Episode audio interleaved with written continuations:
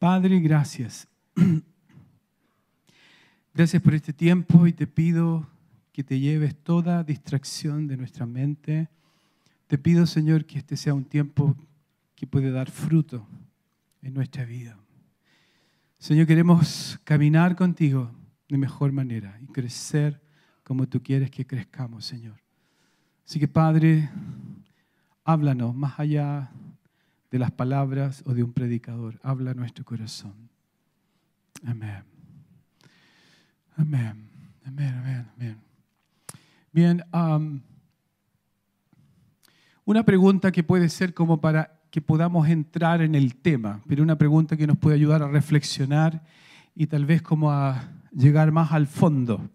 Es, em, ¿alguien conoce, te ha tocado estar de cerca con una persona que padece alguna adicción?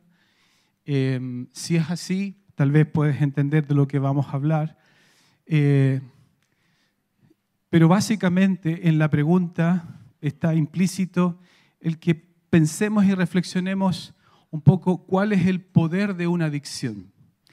Y si yo puedo hacer una definición simple, ¿verdad? Una persona bajo una adicción es una persona que básicamente ha perdido libertad en su vida. Y por algo que puede ser, lo que sea, que le da un placer o cierto descanso, distracción temporal, la verdad sufre las consecuencias de ser esclavizado a algo que realmente no lo hace libre. Más o menos, ¿cierto o no? Sí. Yo sé que ustedes, nadie aquí nunca ha tenido ninguna adicción, así que eh, todos estamos sanitos, pero compártele este mensaje a alguien que le pueda caber eh, la palabra. Pero la verdad es como, eh, habiéndolo visto, ¿verdad? Y entendiendo un poco el proceso, cuando personas tienen batallas con adicciones, de verdad que es, es doloroso, es, es duro, porque tú ves que el corazón de la persona es como que quiere ser libre, anhela poder ah, vivir una vida tranquila, pero cada cierto tiempo vuelve a caer y vuelve a caer ¿Se entiende lo que estoy describiendo? Bueno, este mensaje fue un poco basado en, escuché a alguien con esta afirmación y dijo algo así como esto. La verdad es que todos nosotros caemos en una adicción.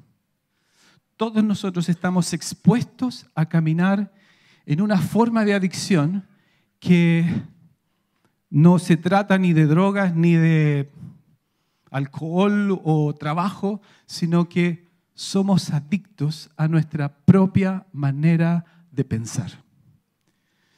Con tu historia, tu formación, tu cultura, tus temores, tu mucha o poca educación formal, tu, percepción del mundo, tus prejuicios, lo que sea, lo que sea, toda esa cosa ha modelado poderosamente cómo tú filtras, cómo tú recibes, cómo tú procesas en realidad aquello que pasa a ser parte de tu vida. ¿Se entiende lo que estoy diciendo? Y la verdad es que cuando uno piensa en, que, o medita un poco en esto, se da cuenta que, em, que sí, que hay veces en que yo, yo Alejandro, a veces es como que un domingo en una reunión, no sé, recibo algo de Dios tan hermoso, una palabra que Él me da. Y la recibo, estoy contento, pero a las dos semanas estoy de nuevo en mi mismo sistema de como siempre he pensado. ¿Alguien le ha pasado esto? ¿O a mí nomás? Ya, qué bueno, gracias. Tengo buena compañía. Hay tres tipos. No, hay más. La verdad es que, que la mala noticia de esto es que eso refleja que más bien estamos viviendo en este yo mentiroso, en este yo falso, que implica el, el no abrir mi mente a ser transformada como Dios quiere transformarla. Entonces, sufro porque en realidad, incluso, no sé, alguien, algunos técnicos han investigado esta cosa, pero dicen que eh, cuando vivimos en este espacio, tendemos a incluso crear los mismos caminos neuronales para dar siempre las mismas respuestas a las mismas cosas. Y es como no cambiamos. Y estamos atrapados. Ahora, alguien que ha trabajado con personas alcohólicas que han salido de la adicción del alcohol, hablan de un grado de avance que es lo que ellos llaman sobriedad emocional. Es decir, ese alcohólico o exalcohólico logró salir de la adicción al alcohol desde el espacio en que se mantiene como ahí está, me arranco, pero aquí, pero no tanto, como estoy a cierta distancia de eso. Y estoy como en una situación de que ya, la vida es blanco o negro. Yo vivo como en eh, no, cero alcohol, no, puedo caer y estoy ahí como en, un, en una especie de proceso que algunos psicólogos llaman como sistemas binarios. Como que lo que te queda es vivir desde o, o es negro o es blanco, pero la vida es miserable. ¿Me sigue? ¿Qué es lo necesario para que una persona salga de una adicción? En el fondo, primero, la cosa gran, el gran número uno es reconocer que es adicto. Y darse cuenta que esa adicción le hace mal. Y tal vez la esposa, esposa del alcohólico le ha dicho mil veces, pero no te das cuenta, viejo, que... Típico de la esposa, ¿verdad? Pero obvio que lo va a hacer. Y él, mientras él no entiende que él está mal, no hay cambio. Y a veces hay momentos que la esposa lo agarra, lo lleva y le dice, ya, te inscribo ahí en el Alcohólicos Anónimos, pero el hombre dice, ah, yo puedo con esto. El gran paso número uno es asumir esto no está bien. Pero el gran paso, yo diría, número dos, es que una persona para salir de eso necesita una nueva meta, una nueva visión, un nuevo amor.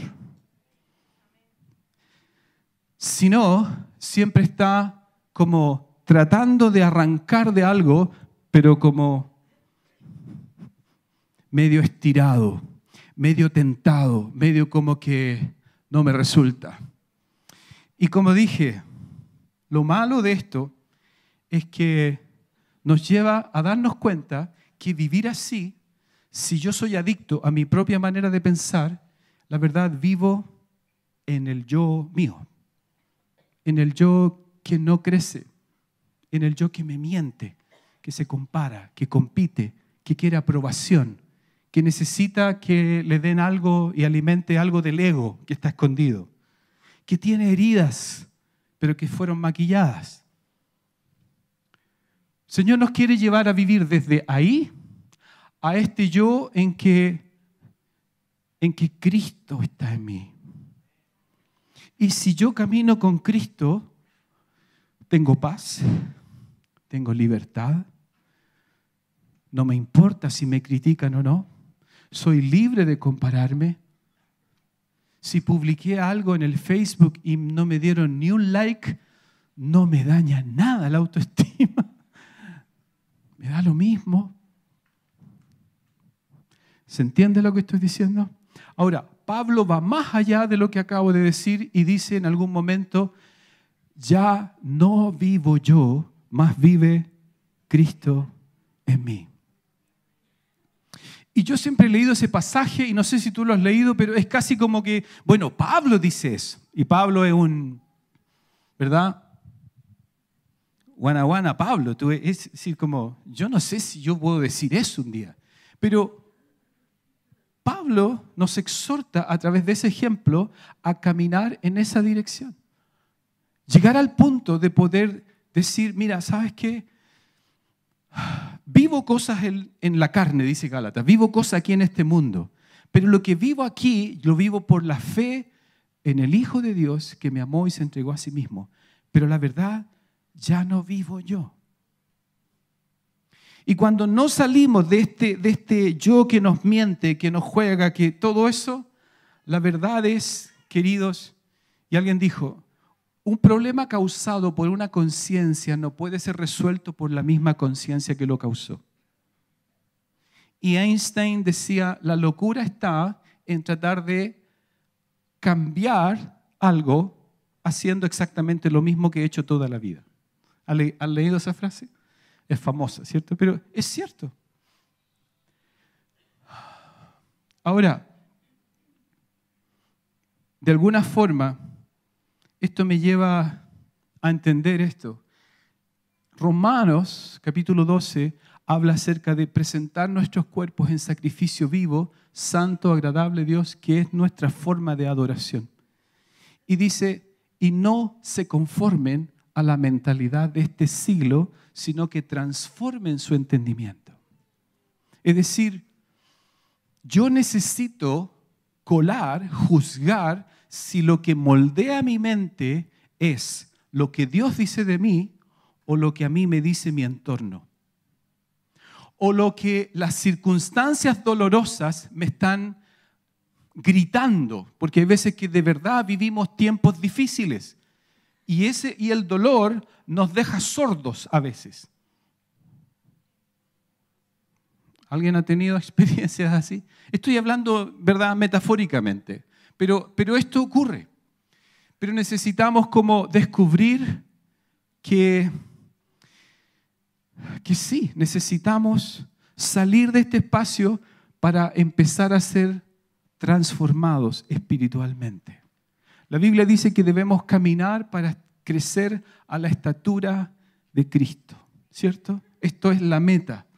Entonces, lamentablemente, mucha gente en las iglesias asume una forma de oración que pasa a ser una especie de intento de manipulación de Dios. Es decir, no tengo trabajo, pucha, pastor, ore para que Dios tenga, yo tenga trabajo y aquí estoy. Después, pucha, me dolió aquí esta parte del, oído, ¿verdad? Pastor, ¿podría orar por mí para que se me vaya el dolor de aquí? O cosas que tal vez no están mal en sí mismas, pero no podemos decir que estamos creciendo a una forma de oración que está transformando nuestro ser interior. ¿Se entiende lo que estoy diciendo? Y lo que Dios está queriendo desafiarnos es a una forma de orar que nos lleva a salir de este yo mentiroso al yo que me da libertad. Cristo en mí, esperanza de gloria. ¿Verdad? Entonces,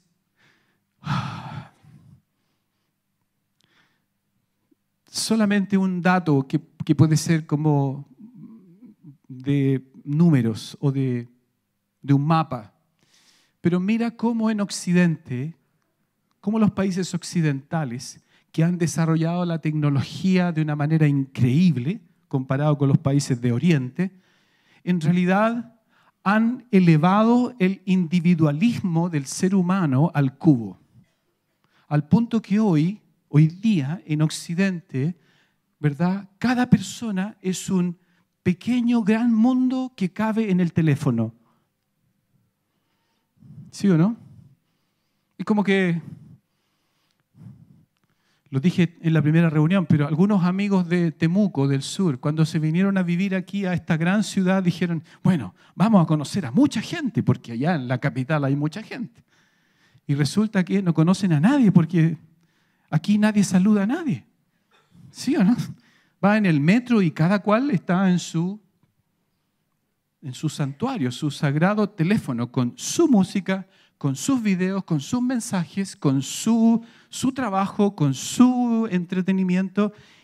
Y es un gran, pequeño mundo que lleva, lo quieras o no, a un estilo de vida más egocéntrico, más autocentrado, pero incluso más solo. Porque me desconecto de, del mundo que me rodea, de las personas que están cerca mío. En cambio, en Oriente, a diferencia de Occidente, tú miras que independiente de el, el Dios que tengan, la verdad es una sociedad y un espacio bastante más contemplativo, bastante más como yo entiendo que soy parte de algo más. Y algunos están súper equivocados con sus teologías de muchos dioses y todo eso, pero lo que estoy tratando de enfatizar es el corazón de la persona. Es decir, allá hay más reverencia, hay más como esto, una conciencia de que yo soy esta cosita chica y soy parte de algo más grande. Y si en Oriente hay iglesias, ¿verdad? Como en Corea, que hay iglesias enormes, y estas personas tienen tiempos de oración de las 5 de la mañana en adelante, es porque esas personas saben y tienen una, una especie de inclinación de salir de su pequeño mundo y contemplar la grandeza de Dios. Ya. Sigo.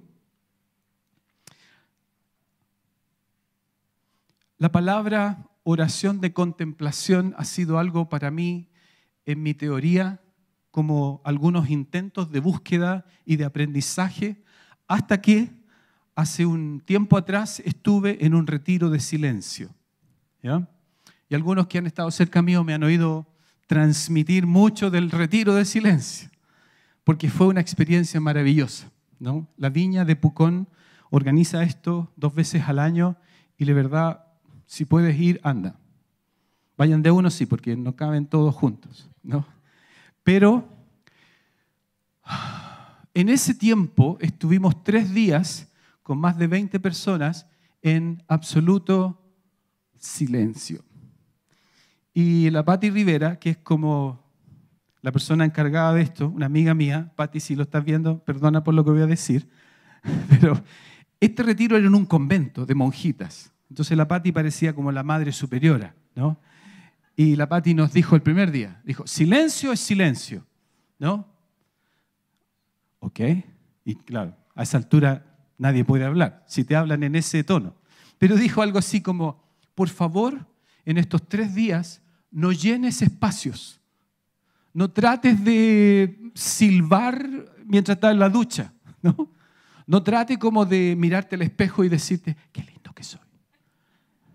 O, eh, mira lo que dijo, no ore en lenguas. Y yo dije, ¿y yo que soy tan espiritual. No, no soy tan espiritual. Pero, ¿me entiendes? Como ni aún algo que te parezca tan apropiado para hablar con Dios era como, ¿sabes qué? En estos tres días, cállate. Así sentí yo por lo menos el mensaje para mí, como, Ale, nada, guarda silencio. Y en el fondo era este mensaje, abre tus oídos espirituales y escucha. Abre tus ojos espirituales y contempla. Y mi esposa sabe que yo llegué a ese retiro con hartas cosas en mi cabeza, hartas cosas difíciles en mi cabeza. Una especie de crisis de fe.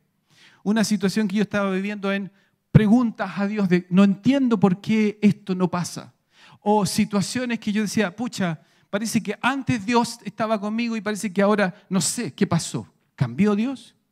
¿A alguien le ha pasado algo así? Gracias a los honestos que levantan la mano, los demás pueden irse a almorzar nomás. Pero cuando yo hice mi experiencia con Dios años atrás, me di cuenta que crisis de fe es parte de alguien que camina en serio con Dios. Entonces, hoy día no me avergüenza decir que yo puedo experimentar una crisis de fe, porque es una señal de que estás tomando en serio tu camino de crecer con Él. Así que si has tenido crisis de fe, ánimo, ¿ya? Estás bien. No, no te sientas como, ¡Ah! y yo que era anciano en esta iglesia, ¿qué iban a pensar de mí? No, yo soy pastor y es peor todavía. Pero el asunto fue este en el retiro, en esos tres días. Fue sentir este mensaje. Ale, agarra esto de aquí para arriba, esta cajita, ponla a un lado, ¿no? Déjala ahí, que descanse por tres días. y sencillamente permite que el Señor ministre tu alma. ¿Dónde están tus emociones? ¿Dónde está tu voluntad? ¿Dónde están las cosas que tú percibes? No las cosas que entiendes, sino las cosas que te hablan y llegan a este centro, centro acá, que no es centro aquí. Y sabes que como que lo entiendo mejor ahora, cuando en realidad la Biblia dice que el conocimiento envanece, pero el amor edifica. Yo necesito que Dios edifique mi vida desde el centro de su corazón, que toca mi corazón y que me conecta con Él. Pero, queridos, tuve que hacer esto, de agarrarme, ponerlo ahí y decir, aquí estoy. Y no le digan a nadie que le estoy contando esto porque se supone que uno no debe contar qué se hace ahí. Pero no puedo, porque en realidad, si no, el sermón no se entiende. Pero hay tiempos en esos tres días en que nadie habla y sencillamente tú estás en un lugar donde hay un ambiente de adoración, nadie habla, pero Dios empieza a tocar algo aquí. Y hubo un momento que fue increíble, que fue un momento en que estaba como de pie, manos abiertas, porque da lo mismo ahí como te estés, nadie te perturba. Pero vino alguien, puso su mano en mi espalda respetuosamente y dijo esta palabra, amado. Y esperó dos minutos y volvió a decirlo, amado. Lo dijo como ocho veces con intervalos. Por la tercera vez yo estaba hecho sopa. Yo no soy bueno para llorar, pero ese día me pilló volando bajo. Los que se ríen es porque saben que soy el llorón número uno de esta iglesia.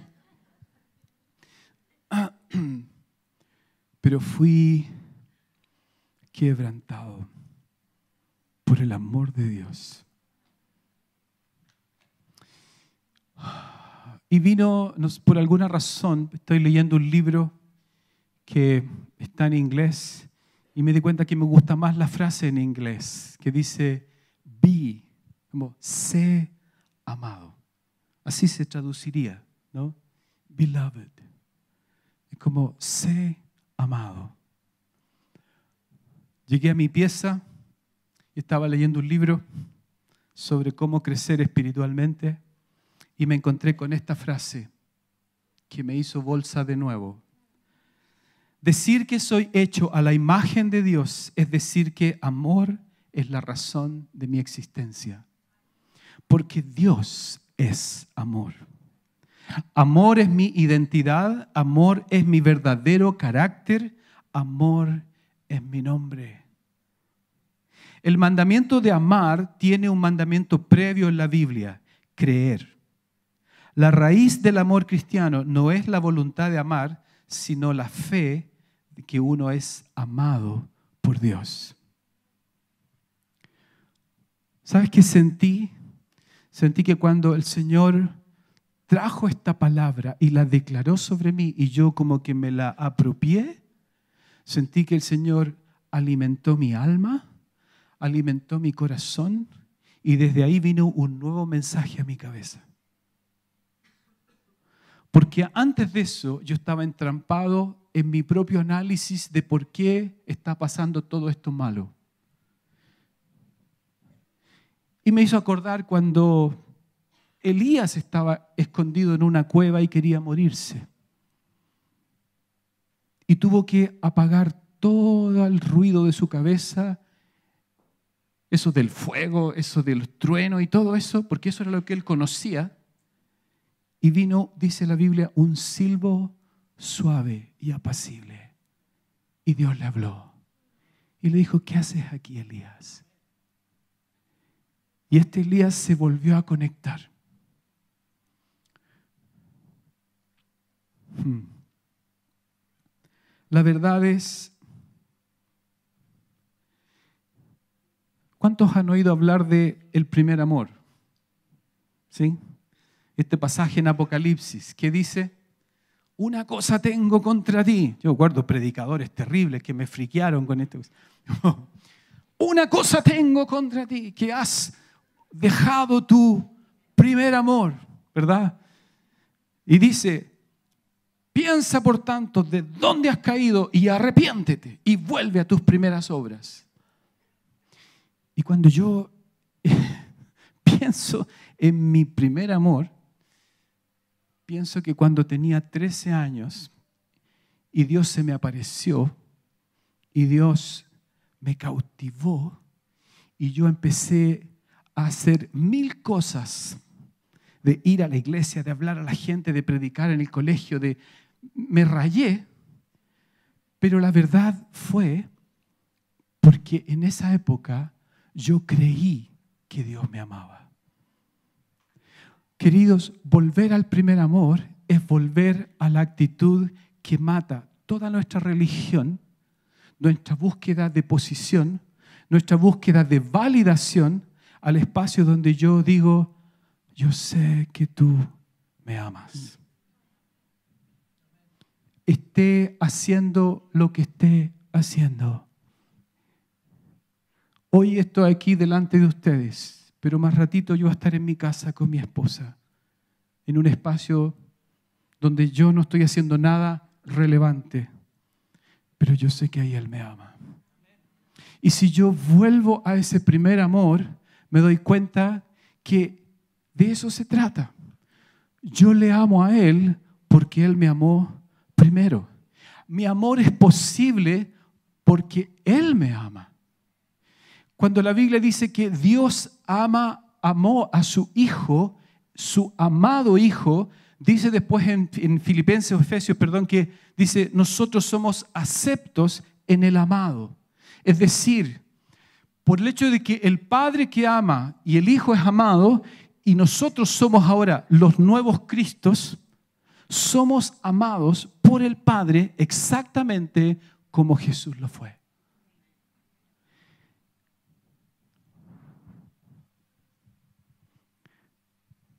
San Agustín lo pone de esta manera. Dijo algo, que realmente sana mi teología y mi visión de la Trinidad. Él dice, el Padre es el que ama. Y mil pasajes en el Evangelio de Juan nomás habla de cuánto el Padre ama al Hijo, ¿cierto? ¿Han leído? Léanlo, pero ahí está. Y el Hijo, ¿qué es? Es el amado. Dice, el Padre ha puesto todas las, cosas en manos del Hijo y el Hijo es amado por el Padre. Pero el Espíritu es el amor.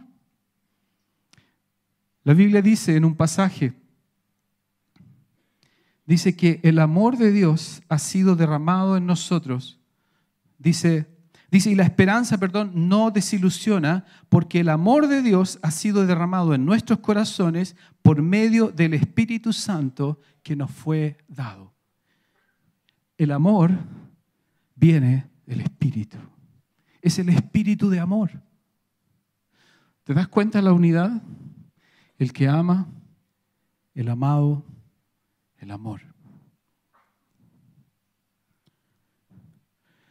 ¿Por qué es tan importante que tú y yo entendamos que el gran paso uno es creer que este Dios, que es una perfecta unidad de amor, tiene todos los recursos para sanarnos del temor, de la culpa y de la vergüenza. Pero queridos, esto parte desde nuestro corazón que deja de batallar con este intento de sobrevivir en nuestro propio yo pequeño. Ahora, piensa por un momento si en alguna etapa de tu vida tú viviste rechazo, fuerte rechazo. Hubo otra herida en tu alma. Todos tenemos heridas en el alma. La pregunta aquí es, ¿cuán rechazado fue Jesús? sus tres años de ministerio y la corona en corona de rechazo la noche que él fue entregado cuando tomó la Santa Cena, porque alguien dijo, la manera más cruel de ser rechazado es ser traicionado. Es decir, alguien que tú crees que es tu amigo, no es tu amigo. Alguien que tú crees que puedes confiar, no podías confiar. Eso es como si uno puede pelear contra alguien que te odia, bueno, eso está, más claro. Pero pelear con alguien que se supone que te quiere es como que alguien te enterró un puñal envenenado aquí, ¿no? Y después en la cruz, donde vivió lo más vergonzoso, la exposición más espantosa que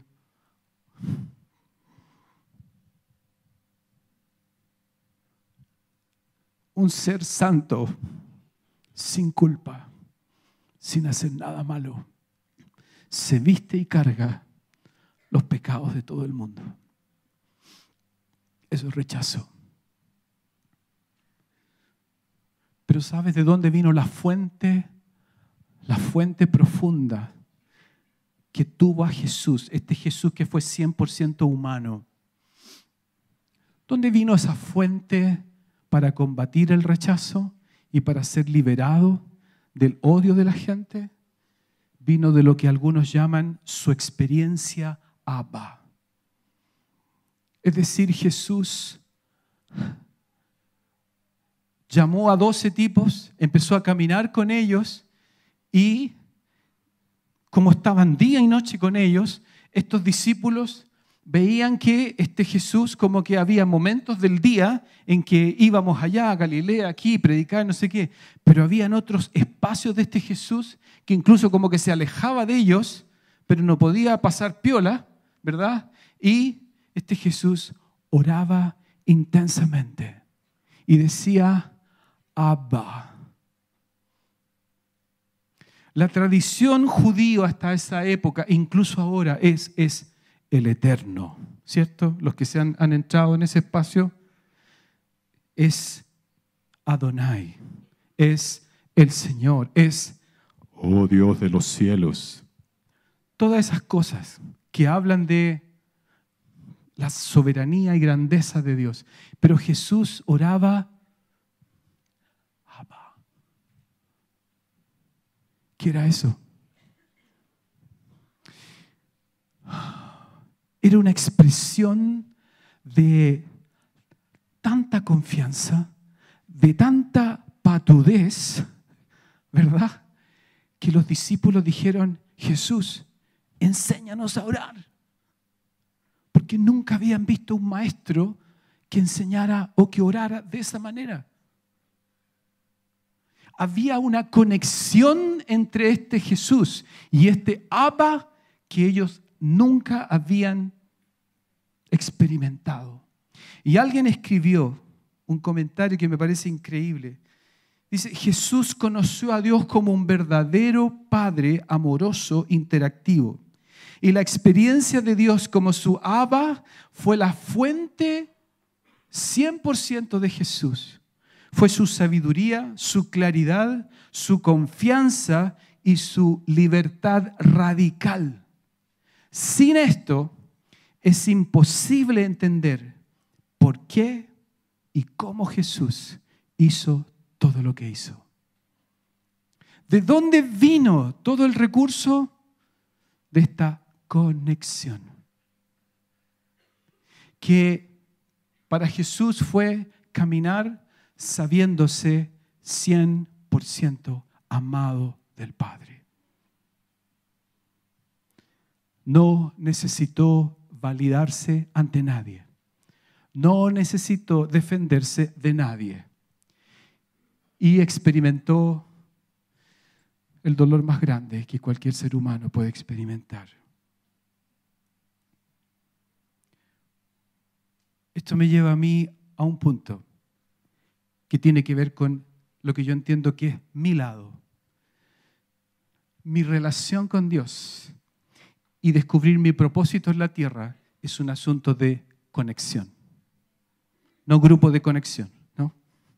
una conexión de amor de mi Padre conmigo como hijo. Así que adivina cuál es mi mantra hoy día, cuál es mi oración de respiro. Cuando estoy que no puedo dormir o cuando mi respiración es lo único que yo escucho, yo oro esto, amado, soy amado. ¿Sabes por qué? Porque cuando este es mi, es mi piso, cuando esto es el suelo firme que yo piso, entre tanta cosa que no entiende mi cabeza, el Señor me libera de las circunstancias. Me libera del temor. ¿Cuántos de nosotros sufrimos ataques de temor? ¿Qué va a pasar mañana? ¿Qué va a pasar con mi salud? Pero cuando tengo esta convicción que ya no salió de mi cabeza, ahora está en mi corazón, entonces el Señor me establece. Y por eso Pablo habla en Efesios diciendo que arraigados y cimentados en amor. De esa manera podremos conocer las riquezas de lo que Dios tiene para nosotros. Pero queridos, si este sermón te parece interesante, significa que ya lo clasificaste en tu cabeza. ¿Aló? Y en la mitad de semana tú vas a volver a tu antiguo patrón de pensamiento, a la adicción de vivir de acuerdo a cómo yo filtro la vida. Haz un ejercicio simple nomás. ¿Recuerdas la predicación de hace dos domingos atrás? ¿Y qué fue lo que Dios te habló ahí? ¿Tomaste esto para salir de tu falso yo y empezar a caminar desde, Señor, yo soy lo que tú dices de mí, yo soy lo que, los recursos que tú me das a mí, yo camino, Señor, en el propósito que tú tienes para mí. Y queridos, estoy terminando. Si no salimos de acá para caminar acá y empezar a contemplar la grandeza la misericordia, la maravilla de Dios, no va a pasar nada. No seremos transformados. Yo sé que hemos citado este pasaje porque identidad es un tema que hemos tratado, pero creo que hay un paso más, ¿verdad? Tichauer creo que dijo el domingo pasado, yo estaba predicando en Talca, así que no supe, pero creo que él dijo, somos hijos, pero no hijos únicos. Y a veces este es el error. Cuando Jesús va al Jordán, es bautizado, sale del agua, el Espíritu desciende, una voz del cielo dice, abre las nubes y dice, este es mi Hijo amado, en quien tengo complacencia. Pregunta para ti hoy día, para entender que esto no termina ahí. ¿Qué había sido lo dicho recién por Juan el Bautista acerca de ese Jesús. Lo presenta frente a la audiencia de todo el que estaba ahí diciendo, este es el Cordero de Dios que quita el pecado del mundo.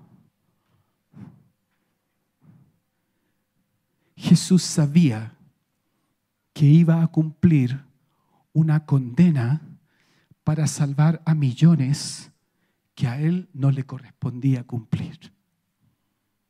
Y eso fue anunciado el primer día de su ministerio público. Cuando tú y yo nos sabemos perfectamente amados por Dios, podemos descubrir y ser libres de la circunstancia para vivir el propósito que Dios tiene para nosotros. ¿Aló? Pregunta, ¿a dónde fue guiado Jesús una vez que fue bautizado? ¿A dónde? Al desierto. A enfrentar al diablo mismo. Porque nadie tiene victoria pública si no primero tiene victoria privada. Pero si sabes que eres amado por Dios, Dios va a estar ahí en el desierto contigo.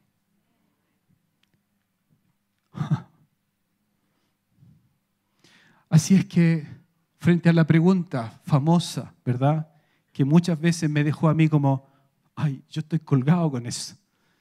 Cuando tiempo atrás escuché que alguien dijo, mira, las dos preguntas para ti más importantes en la vida es, ¿quién eres y para qué estás aquí? Y yo hoy día entiendo, soy amado y Dios tiene propósito para mi vida. Y cumplir propósito no significa que la vida es fácil. Significa que estoy tan cubierto por el amor de Dios que voy a poder atravesar todo lo que dice ahí en Romanos, que ni tribulación, ni angustia, ni prueba, ni persecución, ni enfermedad, nada me va a separar del amor de Dios.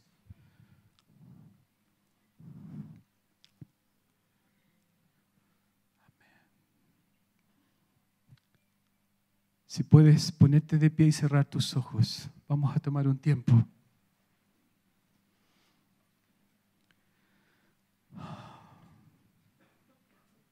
para conectarnos con Dios.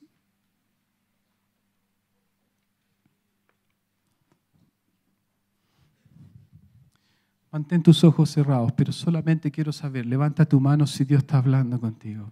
Quiero saber si Dios está hablando algo en tu corazón. Amén, amén, amén. Gracias Señor, gracias. Vamos a tomar unos minutos. Yo te invito libremente, si has levantado tu mano, si es tu corazón, venir aquí adelante. Y, tal vez nadie va a orar por ti, pero lo que vamos a hacer es que pedir que el Espíritu Santo conecte tu corazón con su corazón. Y lleves esta experiencia a tu casa. Que no te quedes al miércoles como en tu propio modelo y en tus pensamientos, sino que busques muchos momentos, los que más puedas, en que la adoración te envuelva y adores y descanses y reposes. Con toda confianza, venga nomás. Vamos a tomar minutos en que nada te va a interrumpir. Y por favor, es un momento santo, ¿ok? No interrumpa, guarde silencio. Si estás en tu silla, cierra tus ojos y permite a Dios hablarte. Cierra tu boca, no hables, gánale a tu cabeza que quiere correr, que quiere distraerte, y extiende tus manos y permite que el Espíritu de Dios te imparta presencia te imparta paz, te cautive hacia una conexión nueva con Él. Y si puedes jurar algo, que sea esto. Abba, papito.